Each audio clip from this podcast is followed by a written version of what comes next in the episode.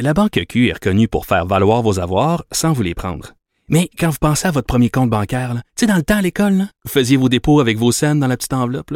Hmm, C'était bien beau. Mais avec le temps, à ce compte-là vous a coûté des milliers de dollars en frais, puis vous ne faites pas une scène d'intérêt. Avec la Banque Q, vous obtenez des intérêts élevés et aucun frais sur vos services bancaires courants. Autrement dit, ça fait pas mal plus de scènes dans votre enveloppe, ça. Banque Q. Faites valoir vos avoirs. Visitez banqueq.ca pour en savoir plus. Pendant que votre attention est centrée sur vos urgences du matin, vos réunions d'affaires du midi, votre retour à la maison ou votre emploi du soir, celle de Desjardins Entreprises est centrée sur plus de 400 000 entreprises à toute heure du jour. Grâce à notre connaissance des secteurs d'activité et à notre accompagnement spécialisé, nous aidons les entrepreneurs à relever chaque défi pour qu'ils puissent rester centrés sur ce qui compte, le développement de leur entreprise.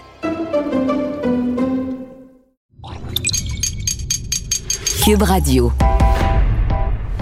Il connaît tous les dessous de la politique. Chef du bureau d'enquête de l'Assemblée nationale. Antoine Robitaille. Là-haut sur la colline. Là-haut sur la colline. Cube Radio.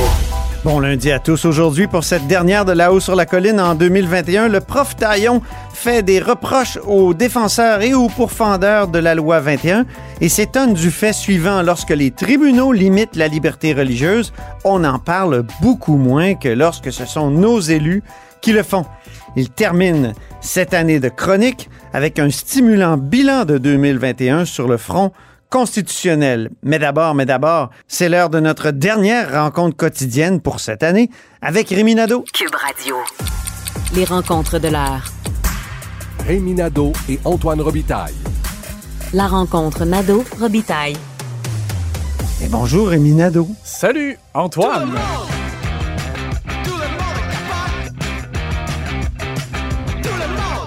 Ouais, tout le monde capote. Rémi, hein, il y a une expression qu'on utilise beaucoup. La lassitude des masqués, ben, c'est le titre d'une de tes chroniques. Aujourd'hui, on peut parler de panique des masqués. Oui, parce que, encore une fois, un bouquet de mauvaises nouvelles annoncées par euh, Christian Dubé. Alors, les, euh, les euh, salles de spectacle, les cinémas, les gyms, les spas, tout ça va fermer à compter de 17 heures, ben, au moment où on se parle. Donc, c'est déjà en vigueur. Et les bars, je l'avais pas nommé, c'est important. c'est là qu'il y a eu un petit peu des, des effusions au cours de la fin de semaine. Un vrai dérapage, écoute. Les Exact. gens qui se disent, c'est la dernière chance de, de- de s'infecter. tu sais. Oui, c'est un peu ça, oui. Le temps ou jamais. C'est le temps ou jamais. C'est pas fort. Alors, euh, écoute, on est rendu à 4600 cas. C'est qui l'eût cru, là, euh, qu'on arriverait à ça alors qu'on voyait la lumière au bout du tunnel euh, à l'époque où on, on était content d'avoir euh, un haut taux de, de Québécois qui Ben avaient oui, deux doses. dans cette chronique, là, je trouve, si on résume notre année, no- notre session, parce qu'on a commencé en septembre, on est bipolaire. Mm. Ouais. On passe carrément de la bonne humeur, hey, ça va mieux, La quasi-euphorie. tout d'un coup, non, non, oh non, ça va mal. Ça... On a, on- je pense qu'on a vécu ça trois fois là, cet automne. Ouais. Puis c'est ça, ce qui fait mal, c'est le retour à la case départ. Euh, en ayant comme plus maintenant un espoir clair. Avant, il y avait un espoir clair. On disait quand les, les gens seront double vaccinés, on va en sortir. Là, maintenant, on sait que c'est plus ça la clé parce qu'on on est double vacciné, là, puis on, retourne à la case. Bon. Triple dans ton cas. Oui, triple même déjà. Puis moi, deux Moderna plus une COVID. Ouais.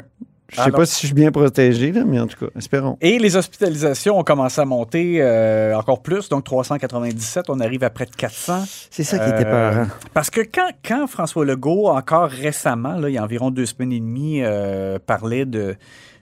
et, et demeurait optimiste là, et, et parlait des rassemblements à 20, ben, c'est parce que les hospitalisations étaient à peu près à 200 et que ça restait un peu stable.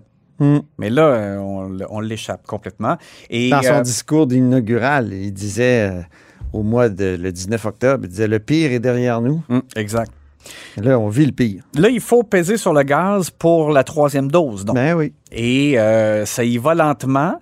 Ceci étant, quand on compare avec l'Ontario, c'est sûr que bon, en Ontario, euh, maintenant, les gens de 18 ans et plus peuvent prendre rendez-vous, mais ça ne veut pas dire que que tu peux avoir un rendez-vous immédiatement non plus, là, parce que là, étant donné qu'il rouvre à, à un tel bassin de population, ouais, c'est sûr que ça va faire un peu un entonnoir. Donc, il, euh, bon, euh, ici, on y va autrement. On y va avec les personnes les plus vulnérables en premier. On va descendre l'escalier comme on l'a fait là, euh, pour les doses précédentes. Euh, mais il faut que, il faut que ça accélère. Il faut Ben qu'on oui. puisse, parce que M. Dubé l'a dit, là, il faut améliorer notre couverture vaccinale contre Omicron, parce que dans le cas d'Omicron, les deux doses ne sont pas suffisantes là, pour avoir une, une vraie protection importante. Alors, Aïe, aïe, aïe.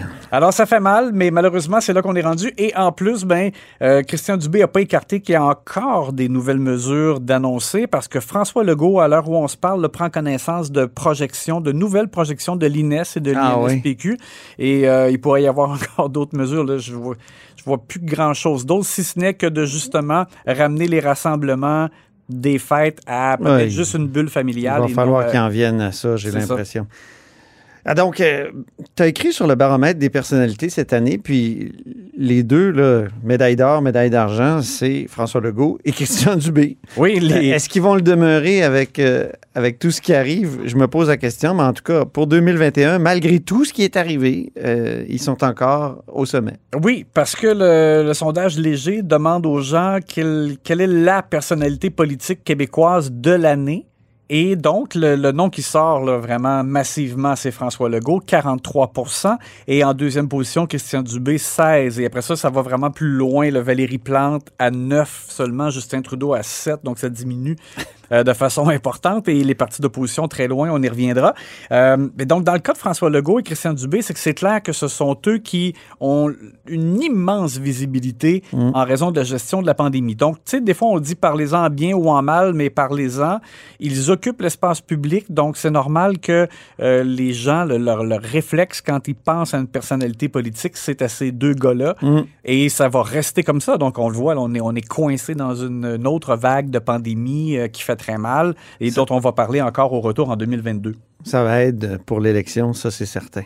Oui, et là, ben donc, ça laisse tellement pas de place aux partis d'opposition que euh, celui qu'on retrouve le plus haut, en fait, c'est Gabriel Nadeau-Dubois Hum. à 5% Et euh, 5% c'est pas beaucoup, mais bon. Et alors, il est devant euh, Dominique Andelade. Il y en a un autre qui est devant Dominique Andelade, c'est Éric Duhem, du Ah Parti oui. conservateur. Et là, ça m'amène à parler de l'autre élément, c'est-à-dire les, ceux qui sont les plus vus, donc François Legault, Christian Dubé, mais aussi ceux qui sont les plus polarisants. C'est eux qui font jaser davantage. Donc, c'est la raison, je pense, pour laquelle on voit Gabriel Nadeau-Dubois, Éric Duhem un peu plus haut que Dominique Anglade. Et que, euh, et que du côté euh, du Parti québécois, Paul Saint-Pierre Plamondon n'est pas cité du tout dans les 25 personnalités euh, politiques québécoises. Par contre, il y a deux de ses députés, Pascal Bérubé et Véronique Yvon. Euh, Véronique Yvon, qui a eu souvent de la visibilité Oui. au cours des dernières années, Pascal Bérubé aussi, donc ça peut s'expliquer comme ça. Euh, mais on retrouve aussi des gens comme Catherine Dorion, euh, Maxime Bernier aussi, qui ont fait jaser euh, davantage, qui sont dans le, le baromètre. Mais quand même, clairement, ça montre que pour les partis d'opposition, ça va être encore difficile de, de tirer leur épingle du jeu euh, avec la gestion de pandémie qui prend tellement de place. Penses-tu qu'il va y avoir une élection partielle dans Marie-Victorin aussitôt qu'on le croyait? Parce que le premier ministre avait dit, évidemment, avec la démission de Catherine Fournier, qui est devenue mairesse de Longueuil, il va y avoir une partielle, puis assez rapidement en 2022. J'ai l'impression que ça pourrait être retardé. Oui, moi je pense qu'ils vont attendre que le portrait s'améliore. Euh, on peut pas euh, faire ça si on est à 5000 cas de COVID. Ben. Euh, bon, alors ils vont attendre que ça, ça diminue, que ça s'améliore. Et là, euh, la question c'est est-ce qu'on pourrait se retrouver avec, c'est toi qui, qui soulignais d'ailleurs, comme la joute à TVA, Ben oui. à. Caroline Saint-Hilaire, qui a démissionné de la joute, qui a envoyé un long message sur Facebook pour dire qu'elle voulait passer à autre chose. En même temps, est-ce qu'elle veut passer à autre chose que la politique? Moi, c'est la question que je lui ai posée. oui, puis et- Parce que j'ai fait de la radio avec elle, parce que. Alors, euh, je l'ai cuisiné un peu. Donc, dans un échange texto, là, elle m'a répondu Ce n'est pas à mon agenda. Oui, mais ça, c'est comme, on se le disait tout à l'heure, c'est pas une réponse très claire. C'est Ben pas non. non. je n'y vais pas. C'est ça? Cher Antoine, inquiète-toi pas, je ne serai pas candidate. C'est pas ça. C'est- Ce n'est pas mon agenda. Ça peut devenir à l'agenda. Il y a des choses qui s'inscrivent à l'agenda. Ben, c'est comme quand Jean Charest disait euh, J'ai pas de plan pour faire un remaniement. Ah oui. Mais à un moment donné, il en faisait un. C'est ça, sais, ça peut exactement. devenir, ça peut se mettre à l'agenda soudainement. Euh, mais ça serait très particulier et ce serait deux personnes, je trouve, qui ont quand même euh, des profils qui se ressemblent un petit peu, des personnalités Ouais. médiatiques, qui ont fait de la politique au fédéral, euh, tu sais, qui ont été quand même, euh, comment je pourrais dire, euh, sais, ils ont été critiques comme analystes euh, politiques, mais Ouais. quand même, je trouve que dans les deux cas, ils ont quand même souvent souligné des bons coups du gouvernement caquiste. Vrai. Euh, bon, Pierre Nantel se retrouve avec le Parti québécois. euh, et bon, si Caroline était candidate pour la CAQ, ce serait particulier de les voir les deux s'affronter. Deux personnalités super sympathiques, moi aussi Oui. avec, les, euh, avec les, lesquelles j'ai eu l'occasion de travailler. euh, À Cube. À Cube, exactement. Alors, euh, ça sera intéressant de voir. Une si- partielle cube et joute. Oui. Merci infiniment, Rémi. Je tiens à te remercier pour ces, cette agréable session parlementaire. On se retrouve là en janvier. C'était vraiment agréable, puis c'est pas fini. Ben, on espère qu'on aura les joues plus rouges au retour en janvier après euh, avoir profité un peu des sports d'hiver. C'est ça, qui, Vive le c'est ça ski. qui nous reste. Ouais. Oui, exactement. Salut, bon ski à toi. Bye bye.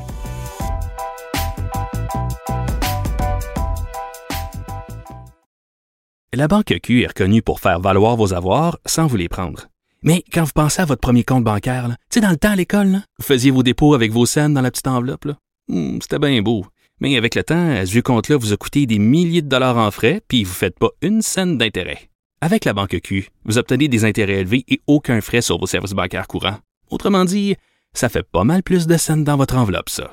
Banque Q, faites valoir vos avoirs. Visitez banqueq.ca pour en savoir plus. Pendant que votre attention est centrée sur cette voix qui vous parle ici, ou encore là, tout près ici, très loin là-bas, même très, très loin. Celle de Desjardins Entreprises est centrée sur plus de 400 000 entreprises partout autour de vous. Depuis plus de 120 ans, nos équipes dédiées accompagnent les entrepreneurs d'ici à chaque étape pour qu'ils puissent rester centrés sur ce qui compte, la croissance de leur entreprise. Vous vous demandez si les plantes ressentent de la douleur? Ou encore, comment est-ce que les daltoniens voient le monde? Le balado en cinq minutes est pour vous. Explorez la science, l'actualité et l'histoire en un temps record. La Feu, en collaboration avec le gouvernement du Québec, est fière de propulser la série Balado en cinq minutes. Ne laissez pas les questions sans réponse plus longtemps. En cinq minutes, disponible sur l'application et le site cubradio.ca.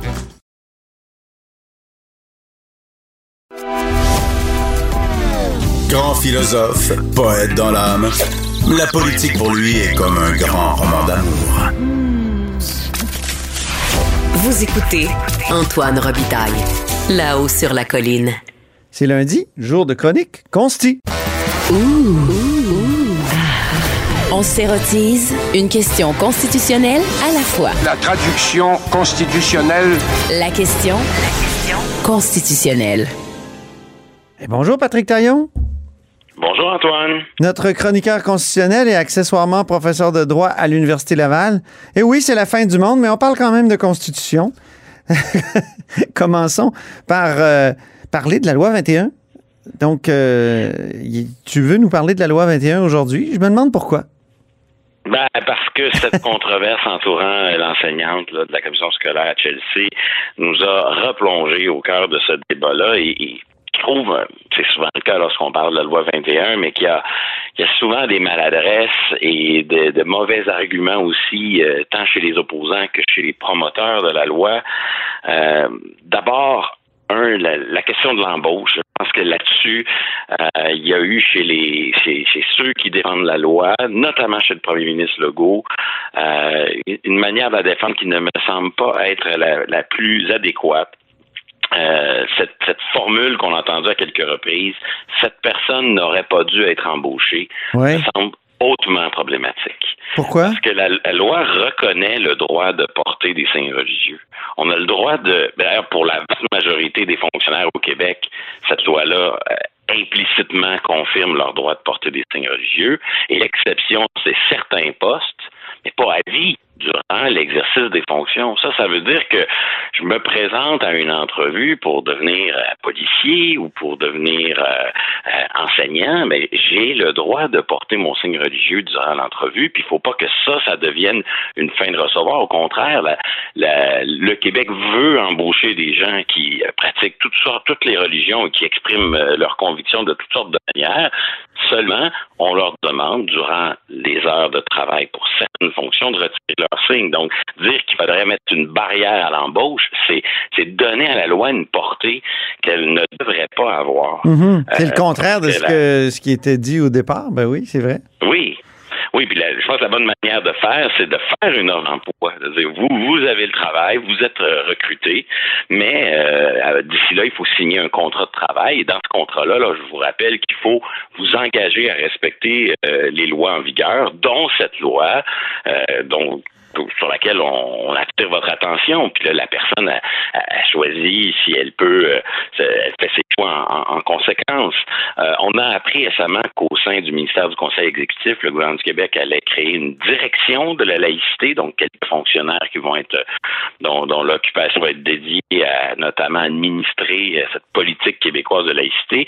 Peut-être qu'il serait bien qu'ils fournissent des, circulaires, des guides sur comment l'État québécois comme employeur doit, au moment de l'embauche, être exemplaire euh, dans sa manière de permettre à quelqu'un qui porte des signes religieux d'être recruté et, comme le veut l'esprit de la loi, cesse de porter ces signes religieux quelques heures par jour. Il faut, faut pas que ça devienne une barrière à l'embauche. Deuxième problème. euh, C'est peut-être l'expression victime qui, qui a fait problème. hein? Ouais, ben il y a une espèce de double standard. C'est-à-dire que euh, c'est normal que les médias fassent des reportages sur ce, ce cas important. C'est comme le, premier cas d'application concret. Je suis même surpris du temps écoulé depuis l'adoption de la loi avant qu'on ait un cas là, médiatisé. Ça montre que oui, il y a la clause sur les droits acquis qui, qui explique pourquoi ça a pris du temps, mais ça montre aussi qu'il y a probablement un grand nombre de fonctionnaires de l'État visés par la loi qui s'y soumettent de, bon de bon cœur, qui respectent que entre des convictions religieuses puis des obligations imposées par la loi, ben on, peut parfois, euh, surtout que ces, obligations-là ne sont pas toujours obligatoires, c'est parfois juste de bonnes pratiques. Euh, donc on, voit qu'il y a un certain nombre de fonctionnaires qui acceptent de, respecter cette loi-là. Moi, ce qui me pose problème, c'est l'intensité de l'indignation entourant euh, l'enseignante en question. Et là, je me dis, mais où sont les reportages? Pour toutes ces personnes dont la liberté d'exprimer des convictions religieuses a été limitée non pas par le législateur, mais par les tribunaux? Ben oui. Je prendrai qu'un seul exemple. Euh, on a des camionneurs sikhs qui, dans le port de Montréal, s'étaient vus confirmer le droit de porter leur, leur, leur signe religieux euh, en faisant leur travail à la place du casque de sécurité. Et il y a eu, après, quelques années plus tard, une décision qui a dit non, non, ce droit-là doit être limité au nom d'un certain raisonnement pour la sécurité puis le bon fonctionnement des travaux dans le port. Ben, ces personnes-là, au lendemain de la décision, ils ont été brimés dans leur liberté de, de- de- d'exprimer leurs convictions au nom d'un intérêt public là, important. Certains diraient Ben, que ce sont des victimes. Mais c'est ça, c'est comme s'il y a un double standard, c'est-à-dire que quand nos tribunaux, et ça arrive, limitent la liberté individuelle de, de- d'exprimer des convictions religieuses, ça, ça suscite aucune indignation euh, Mhm. chez, chez les opposants à la loi 21. Puis quand c'est le législateur qui le fait, là, on a droit à tous les excès que, que l'on connaît. Bon, il y en a qui vont dire, à juste titre, il y a une différence, c'est que les tribunaux travaillent au cas par cas, ils ont des critères, mais ces critères-là ne, ne sont pas euh, totalement euh, indifférents à une part de jugement, de discrétion, Mm. voire de sensibilité politique. La preuve, Ça, sur l'exemple précis des camionneurs Ouais. À deux dates différentes, ils ont rendu des décisions totalement contradictoires. Dans un cas, le droit de porter le, le turban à la place du casque de sécurité existait, puis quelques années plus tard, il n'existait plus. Donc, euh, ces critères-là des tribunaux, ils existent, mais ils ont, ils ont leurs limites. Moi, ce que j'ai peur, c'est qu'on soit dans une logique un peu manichéenne où on, on juge plus sévèrement l'action des élus par opposition à celle des juges qui, là, on le voit bien, quand c'est le législateur qui limite la liberté individuelle au nom de son équilibre des droits qu'il tient à promouvoir, là, c'est un scandale. Ouais, mais c'est Euh, peut-être c'est peut-être lié à la nature de la limite qui a été placée par le, le tribunal parle de limite au nom de la sécurité, alors que ici, c'est une limite euh, qui est, qui est au nom de la laïcité. C'est peut-être ça qui, qui fâche particulièrement. Oui, euh, le- les, les tribunaux ont leur manière à eux de définir des limites à partir de leurs critères. Euh, là, dans le cas de la loi 21, le législateur a, a- a généré des, des limites au nom de d'autres impératifs que celui de la sécurité, et ça se peut que ce soit là euh, que, que réside la, la distinction. Mais, mais quand je vois, par exemple, euh, Justin Trudeau qui dit, moi, je suis contre toutes les limites prévues par la loi 21, mais qui ne dit pas un mot, par ailleurs, du fait que dans d'autres cas, les tribunaux limitent, puis ça, ça pose aucun problème. Je pense qu'il y a un problème de, de double standard. là. Il, y a, il y a comme une façon de diaboliser l'action des politiques et d'angéliser un peu, Oui, je si je comprends. peux ici. Je comprends, mais j'ai comme l'impression que l'argument acceptable, c'est la sécurité. Alors que, que la sécurité idéologique des jeunes, ça, c'est pas acceptable. si tu me permets. il est le- possible que l'argument sécurité, sécuritaire euh, pèse plus lourd. Ça, ça fait partie des... Parce qu'on on, on- on pourrait parler des casques pour les motocyclistes aussi. Je- si je ne m'abuse, c'est en Colombie-Britannique. Ça a été déclaré obligatoire malgré euh, le signe religieux. Enlève ton turban, mets un casque. Ça a été un peu ça, non? Oui. Euh, il y a dans la façon de raisonner des tribunaux un, un impératif qui va être avancé, mais par exemple dans l'arrêt Trinity Western, Mhm. euh, qui concernait euh, la- la- la- des, des- des facultés de droit euh, à vocation religieuse qui existent en Colombie-Britannique et en Ontario, Ouais. ben là, on a limité la liberté de religion des gens euh, au nom des droits des autres, notamment des minorités sexuelles. Puis là, ici, c'était pas la, la sécurité. Puis là, la liberté de religion, elle a été affectée, OK. entre guillemets, au nom d'un autre impératif, puis c'était pas la sécurité. Quand on a dit au maire de ville Saguenay, euh, vous pourrez pas exprimer vos convictions religieuses à tout moment au conseil de ville. C'est vrai. euh, Là, c'était la- ouais. Pas un enjeu de sécurité. Cas est à prendre euh, un par un. Là. Je, mais je Mm. trouve juste qu'il y a vraiment une espèce de double standard dans cette façon de s'indigner euh, d'une action politique, alors que quand c'est les tribunaux, on dirait que ça passe complètement sous, sous le radar. Euh, Mhm. Troisième point. leçon de cette euh, controverse, euh, il, il me semble que euh, on a trop peu parlé du fait que tout ça est né dans une commission scolaire anglophone. Euh, c'est pas banal parce que oui, ok, on a souligné le fait que la commission scolaire où ça arrive fait partie d'un groupe de commissions scolaires qui conteste la loi. Donc on a un employeur qui est heureux, qui est volontaire pour théâtraliser les effets négatifs de la loi. Ça, on le comprend. Mais met- mettons que je me porte à la défense des commissions scolaires anglophones un instant. C'est pas simple pour ces commissions scolaires de se gouverner dans les circonstances. Elles ont obtenu un jugement qui leur disait, à l'hiver dernier, la loi s'applique pas à vous. Donc, dans ces circonstances-là, c'est un peu normal que s'ils échappaient à la loi, ils aient euh, embauché qu'ils des, des, des- et, et qu'ils n'aient pas assuré le respect de la loi au C'est ça. quotidien. Et là est arrivé à l'automne dernier une décision provisoire de la Cour d'appel qui dit non, non, en attendant que- en attendant qu'on ait fini de trancher l'affaire, la loi s'applique dorénavant à vous. Alors moi, je pose la question, bon, elle sera pas très populaire cette question-là, mais est-ce qu'on n'aurait pas besoin d'une nouvelle date de droits acquis dans le cadre des commissions scolaires? Parce qu'on joue un peu au yo-yo avec eux, là. Euh, un jour, la loi s'applique, l'autre jour, elle s'applique pas. C'est difficile pour ces institutions de se gouverner. Puis en plus, quand on intègre le fait qu'elles sont de farouches opposantes à, la loi, ben, tout ça fait en sorte que c'est pas étonnant que ça se passe dans une commission scolaire anglophone. Les villes, maintenant, il y a plein de villes dans le reste du Canada qui se sont cotisées pour financer la contestation de la loi 21. À coût de 100 000 Brampton, Calgary, Toronto. Euh, c'est fascinant. Là. On a vraiment une, une polarisation euh, Québec-Canada très forte sur l'enjeu. Et, et soudainement, ça, ça pose la question, trop peu analysée, est-ce que c'est constitutionnel pour ces villes d'agir ainsi? Ouais. Est-ce qu'elles ont le pouvoir, au nom de leur défense, de, de leur conception idéalisée de la Constitution, euh, ne viennent-elles pas euh, violer euh, le- les pouvoirs que le droit leur accorde? Il y avait eu, dans les fins des années 80, une longue saga judiciaire avec la ville de Vancouver. Ça s'était rendu jusqu'en Cour suprême, l'affaire Shell contre Vancouver. Ouais. Alors, on interdisait à la ville de faire affaire avec la, la pétrolière, euh, la célèbre pétrolière Shell, parce qu'elle avait des activités en Afrique du Sud et à l'époque, il y avait euh, la politique d'apartheid qui était pratiquée. Alors, ça se rend jusqu'en Cour suprême et euh, la, la Cour suprême tranche qu'une ville ne peut pas avoir une action qui dépasse, là, euh, qui a aucun rattachement avec ses propres compétences. Et donc, euh, oui, une ville peut conclure des contrats avec euh, des fournisseurs étrangers parce qu'elle a besoin d'approvisionnement, mais une ville peut pas essayer d'avoir une action réglementaire ou de dépenser de l'argent pour des choses qui n'ont rien à voir avec l'intérêt municipal de ses citoyens. Et, là, je pense qu'on est dans un cas de figure comme celui-là. Il voir s'il y a des groupes euh, de la société civile au Québec ou même le gouvernement du Québec qui vont oser eh, contester devant les tribunaux le choix de ces villes de, de s'impliquer dans le dossier de la loi 21. Mais, mais l'affaire Shell contre Vancouver, en tout cas, nous donne une, une bonne idée de, du sort que risque de réserver la, la Cour suprême si, si- à la question, si, si la question lui était euh, soumise. Mhm. Dans le même genre, le- le- Parle-nous de l'ambassadeur Bob Ray maintenant. Exactement.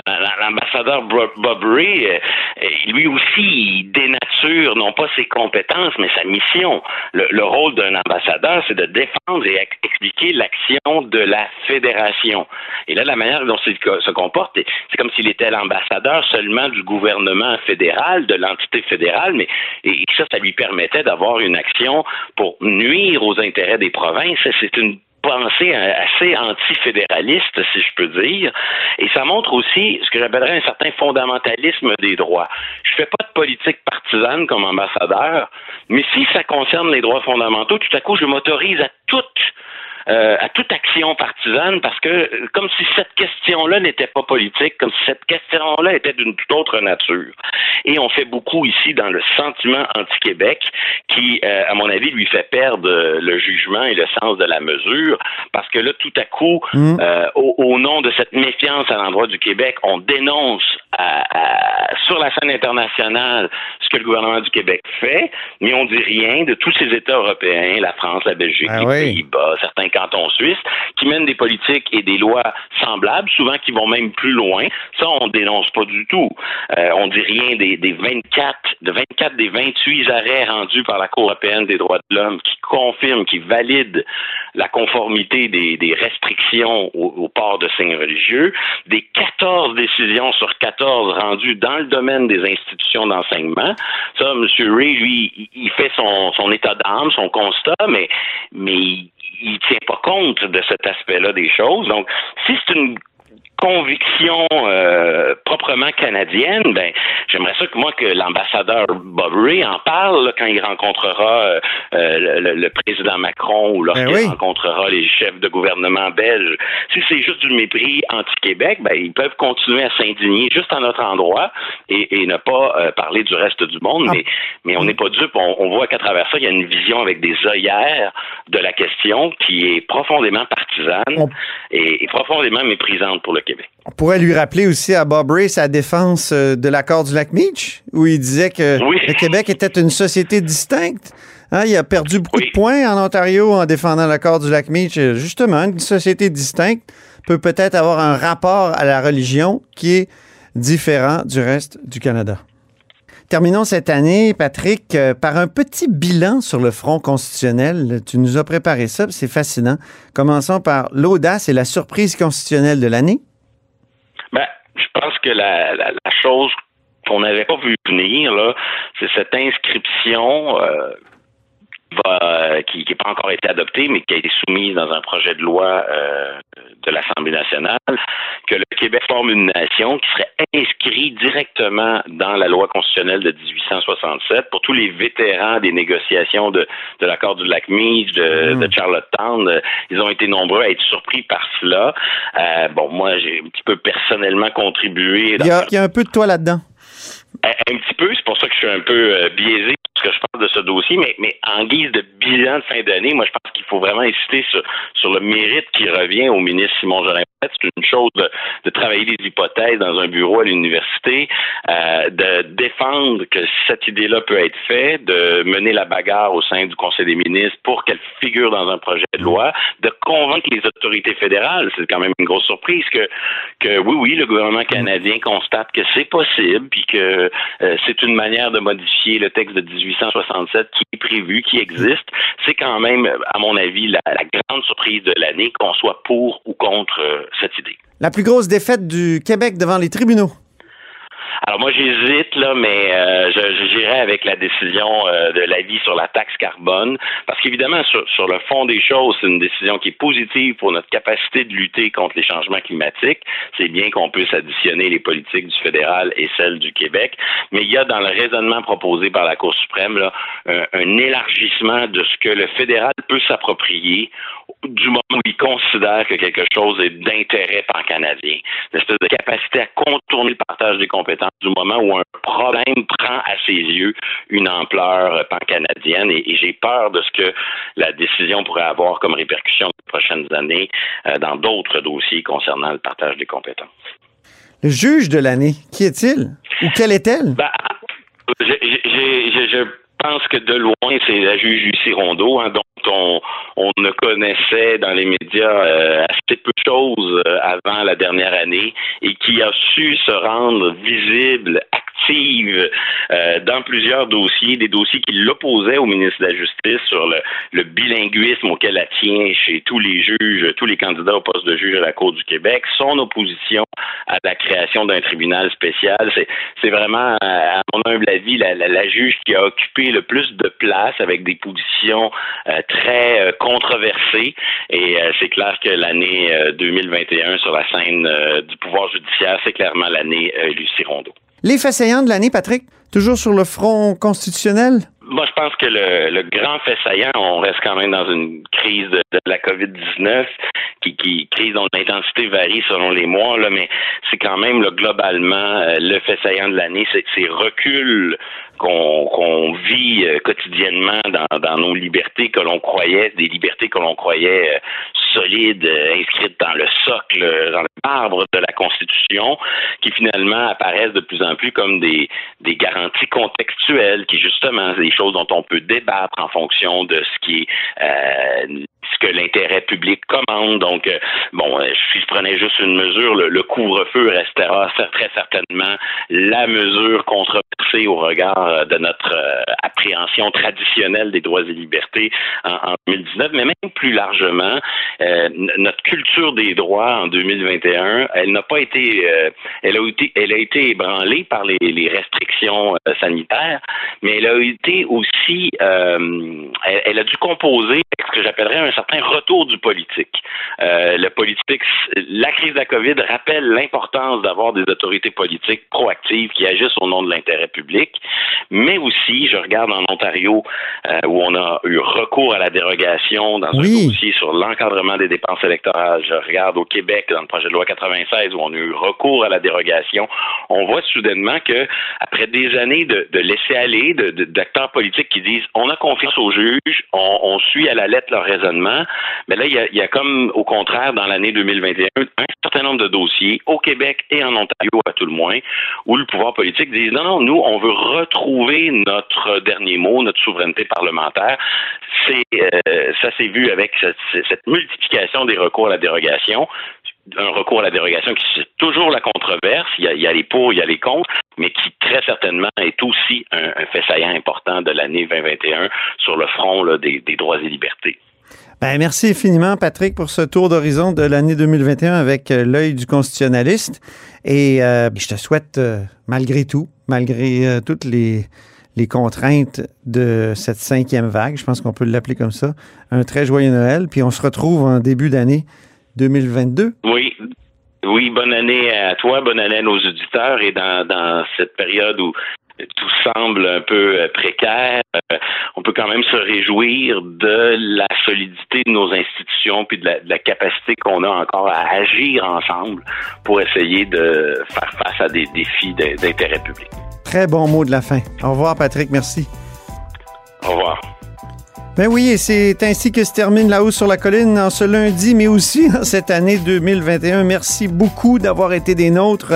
Je vous souhaite euh, un, joyeux Noël malgré tout, un très bon temps des fêtes et n'hésitez surtout pas à diffuser vos segments préférés de la hausse sur la colline sur vos réseaux et je vous dis euh, à 2022. Cube Radio.